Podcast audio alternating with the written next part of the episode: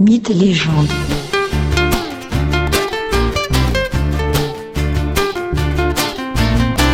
La mythologie égyptienne.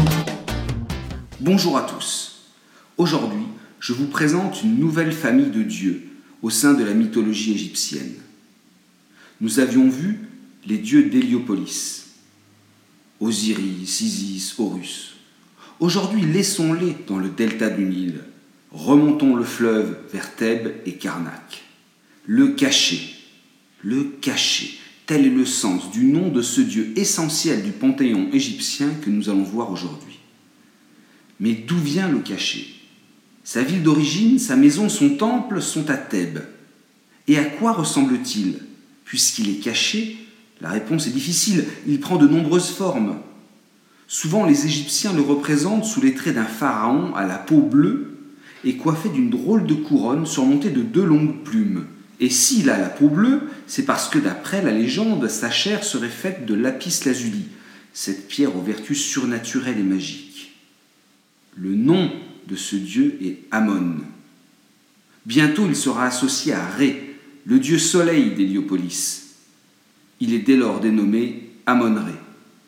Amon-Ré, dans cette version de la mythologie égyptienne, est le dieu créateur de l'Égypte. Il aurait alors pris la forme d'une oie, et sous la forme d'oie aurait pondu l'œuf primordial, c'est-à-dire l'œuf d'où serait née la vie. Si l'oie est un de ses attributs, Amon-Ré peut aussi être représenté sous la forme d'un bélier, d'un homme à tête de bélier, voire d'un homme qui a des cornes de bélier. C'est ainsi qu'il a donné son nom aux célèbres fossiles, les ammonites. En effet, ces sortes d'escargots qui étaient des animaux marins de l'époque des dinosaures ressemblent à des cornes de bélier. Les attributs d'Amon-Ré sont ainsi le disque solaire, parfois représenté sur sa couronne, le bélier et l'oie.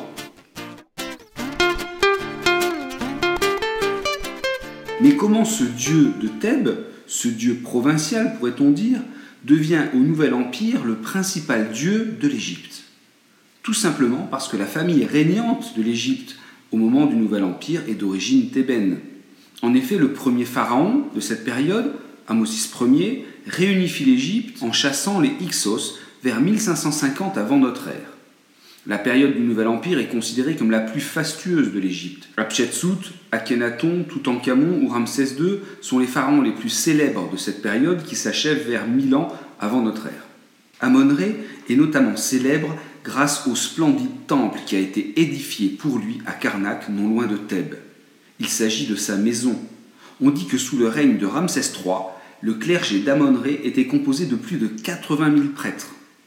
Amon-Ré dispose alors de temples dans tout le royaume. Lors de ces fêtes, les grandes portes du temple s'ouvrent lentement et une statue du dieu, installée sur une barque d'or, est portée par les prêtres et avance au milieu de la foule. Les personnes sont impatientes et attentives, car le dieu répond aux questions. On dit qu'il rend ses oracles. Les grandes questions politiques comme les querelles de voisinage entre deux paysans, peuvent être posées au Dieu. Mais comment le Dieu répond-il aux questions? Ce sont les prêtres qui répondent. Pour dire oui, ils avancent avec la statue, pour dire non, ils reculent. Amon est un des trois dieux de la triade de Thèbes. Son épouse est Mout, la mère, et leur fils est Khonsou, le voyageur, le dieu de la lune. Mout, l'épouse d'Amon, n'est pas spécialement sympathique. Elle est la déesse vautour, mais aussi parfois la déesse lionne, toute griffe dehors. Cependant, le plus souvent, Mout est simplement représentée sous la forme d'une femme coiffée d'une simple couronne blanche. Lors de la fête de l'Opet, Amon-Ré, ou sa statue pour être plus précis, est sortie du temple pour être amenée au temple de Mout afin que les deux dieux puissent s'unir.